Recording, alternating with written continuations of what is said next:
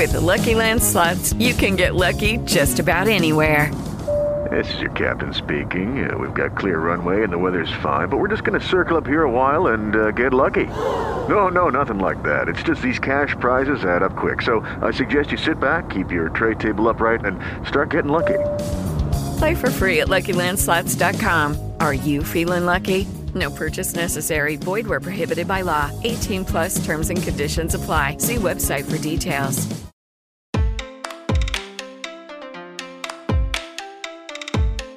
Em nosso país, pessoas com deficiência representam uma grande parcela da população. De acordo com o IBGE, cerca de 24% dos brasileiros possuem algum grau de deficiência, que envolve aspectos como enxergar, ouvir, caminhar, subir degraus ou ter alguma deficiência mental ou intelectual. Contudo, segundo o Cadastro Geral de Empregados e Desempregados, no ano de 2018, somente 1% do total de pessoas com deficiência no país possuíam emprego com carteira assinada. Muito dessa realidade desigual é fruto da negligência negligência e da discriminação sofrida por essas pessoas, que por muito tempo não tiveram seus direitos reconhecidos aqui no Brasil. Atualmente, esses direitos são previstos em diversas leis nacionais, que visam respeitar a dignidade dessas pessoas. Assim, para compreender sobre quais são esses direitos e qual a sua relevância para todos nós, hoje a gente vai conversar com dois convidados do Matos Filho Advogados: a Camila Calé, sócia da prática de seguros, resseguros e previdência, e o Samuel Olavo de Castro, advogado de infraestrutura e energia. Este é um episódio do projeto Equidade, uma parceria entre o Instituto Matos Filho e o Politize, onde explicamos de forma simples e descomplicada tudo o que você precisa saber sobre os direitos humanos. Vamos nessa?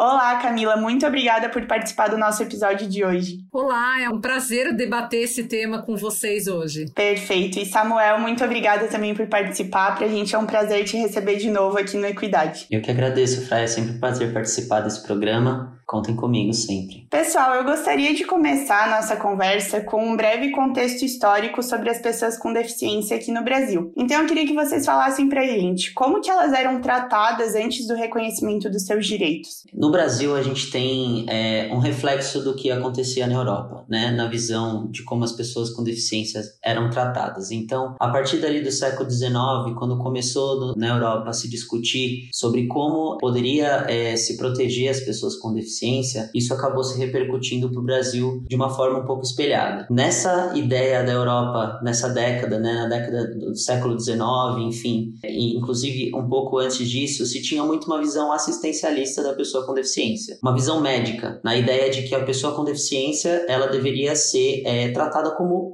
uma forma de cura e não como uma forma de inclusão dela na sociedade, mas como curar uma deficiência. E isso a gente sabe que impôs algumas barreiras às pessoas com deficiência e isso se estendeu por um bom tempo aqui no Brasil. E tem um ponto aqui que é interessante, né, colocar logo sobre o, a fala do Samuel, que é exatamente que a gente ainda observa um pouco algumas pessoas tendo esse olhar, né, esse olhar quase que de doença ou do cuidado extremo ou de olhar para a pessoa com deficiência e não entender que essa pessoa tem talentos, que ela tem inúmeras capacidades e que a gente tem que fazer realmente é tê-la na sociedade muito junto com todo mundo para que não só ela, mas todos nós possamos nos desenvolver melhor. E, gente, como e quando esses direitos foram conquistados aqui no país? Olha, de uma forma embrionária. Em 1934, na Constituição Federal, teve a primeira previsão que poderia ser aplicada às pessoas com deficiência, que era a proteção dos desvalidos. Então, era uma visão muito embrionária é, do que é, seria, poderia ser adquirido ali como direito das pessoas com deficiência. A partir dessa introdução, começou a se criar no Brasil diversas instituições especializadas, né, para receber pessoas com deficiência, mas ainda com essa ideia de, de uma visão médica, de uma visão assistencialista e pouco inclusiva. Depois é, dessa introdução na Constituição Federal de 1934,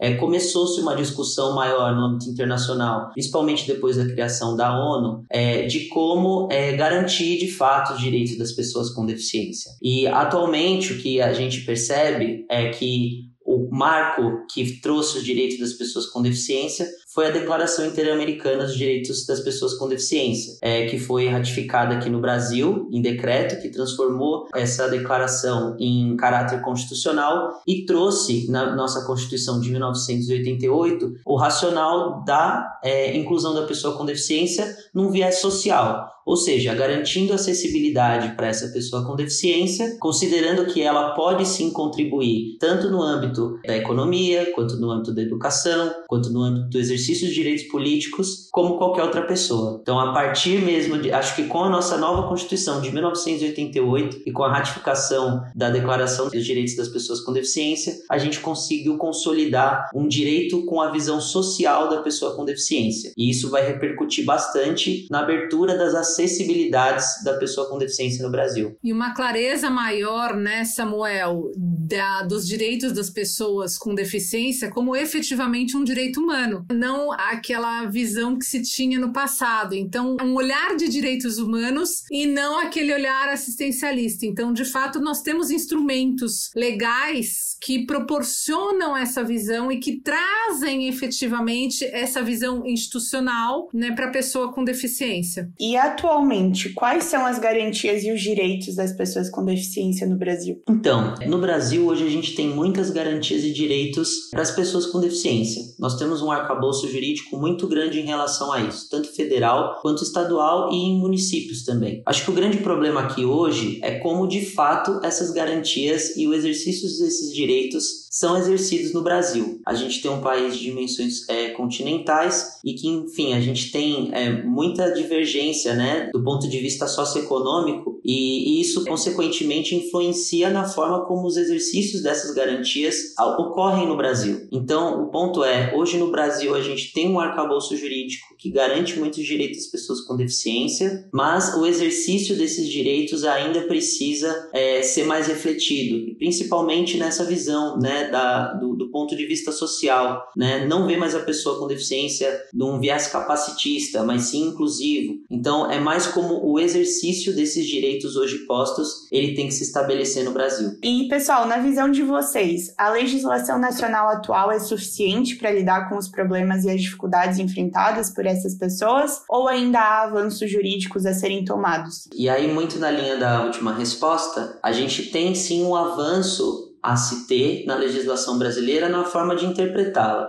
E aqui eu vou dar um exemplo. A gente tem a lei de cotas, né, em que as empresas têm que cumprir essas leis de cotas, mas a visão como as empresas olham hoje é mais como um cumprir tabela e não como algo realmente de garantir a diversidade no ambiente de trabalho. Então, no fim do dia, a gente tem uma legislação hoje posta, mas que ela merece uma forma de interpretação em que considere a pessoa com deficiência um ganho, um ganho de inclusão, a participação dela no, no ambiente de trabalho, no ambiente político e como isso pode trazer de diversidade, como isso pode melhorar é, o ambiente de trabalho, a nossa sociedade. Então, é mais uma evolução do ponto de vista interpretativo do que a gente tem hoje. Óbvio que legislação é sempre atualizada de acordo com o que a sociedade exige. É, obviamente que ela vai ser mudada, novos direitos vão ser pensados, novas políticas afirmativas podem ser pensadas, mas de uma forma geral, eu acho que é a forma como se interpreta as leis hoje que pode trazer uma eficiência na forma de exercício dos direitos das pessoas com deficiência. E um outro aspecto para também se pensar quando a gente fala uh, sobre a suficiência ou não da legislação e da regulamentação brasileira protegendo a pessoa com deficiência é criarmos também mecanismos de se ouvir efetivamente esses sujeitos de direito, porque geralmente as pessoas que preparam essas normas de uma maneira geral não são as pessoas com deficiência. Então acho que a gente precisa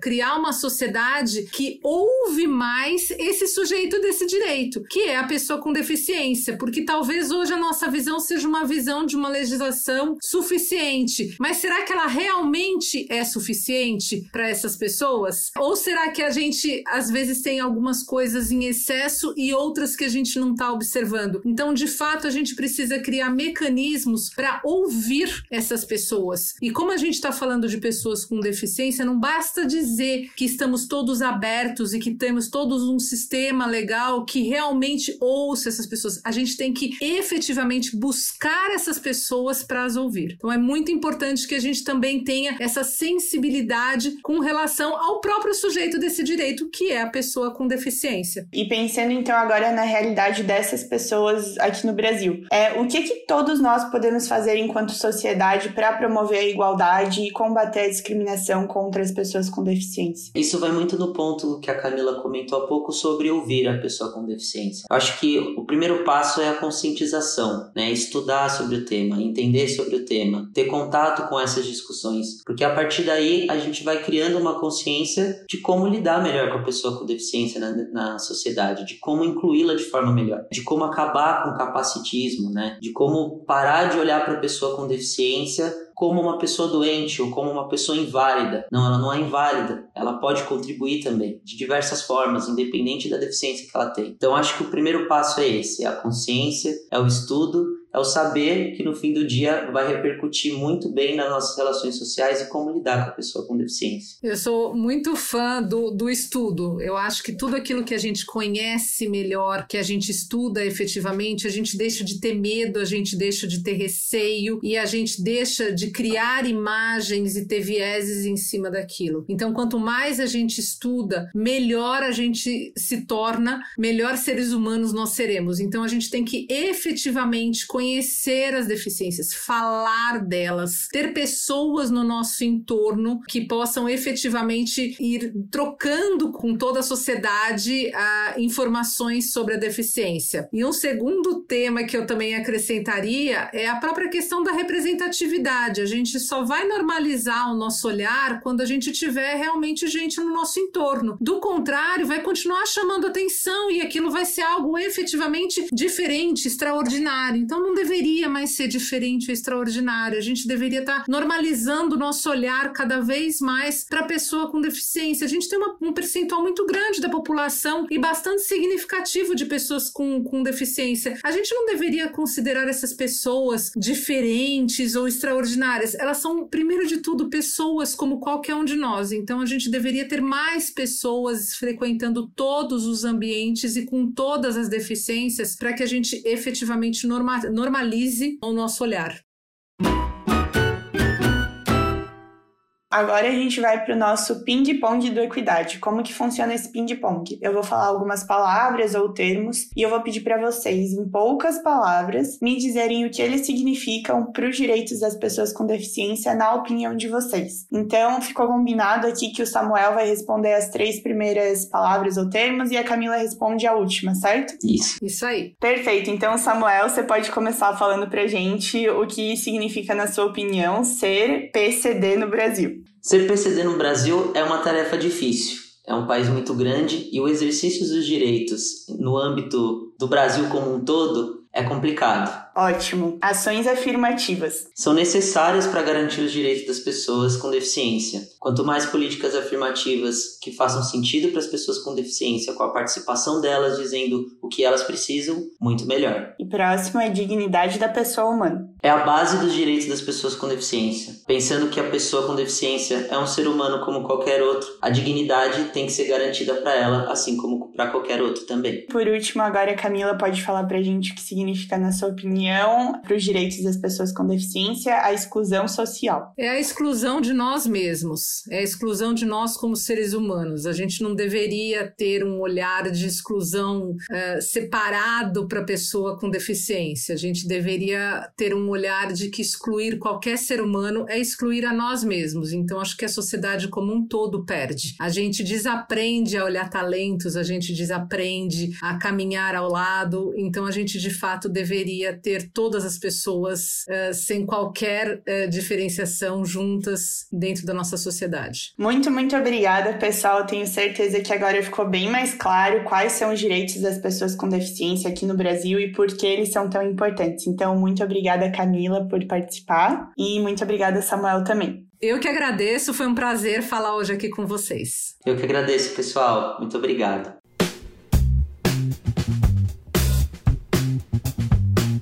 Com o reconhecimento dos direitos das pessoas com deficiência no Brasil a partir da Constituição de 1988, muitos avanços legislativos foram feitos na busca pela proteção desse grupo social. Antes tratadas como incapazes e inválidas, hoje essas pessoas possuem a garantia do respeito aos seus direitos fundamentais, sendo responsabilidade da nossa estrutura social se adequar às necessidades do grupo e não o contrário. Mesmo assim, muitos esforços ainda precisam ser feitos para que essas garantias sejam implementadas e a inclusão social plena das das pessoas com deficiência no país seja alcançada. Esse é um dos objetivos do Estatuto da Pessoa com Deficiência, por exemplo, que é um dos principais documentos de promoção dos direitos dessas pessoas. Por isso, semana que vem voltaremos com mais um episódio do Equidade para falar justamente desse estatuto. Te espero lá, hein? Por hoje ficamos por aqui. Agradecemos imensamente a Camila e o Samuel pela participação e esperamos que você tenha gostado desse episódio. Ele é um dos vários conteúdos que produzimos no projeto Equidade, uma parceria entre o Instituto Matos Filho e o Politize. Além desse podcast podcast, você também pode conferir os nossos conteúdos em formato de texto e de vídeo. Acesse a página do projeto no portal do Politize e confira tudo o que você precisa saber sobre os direitos das pessoas com deficiência, das mulheres, étnico-raciais, entre outros. Até a próxima!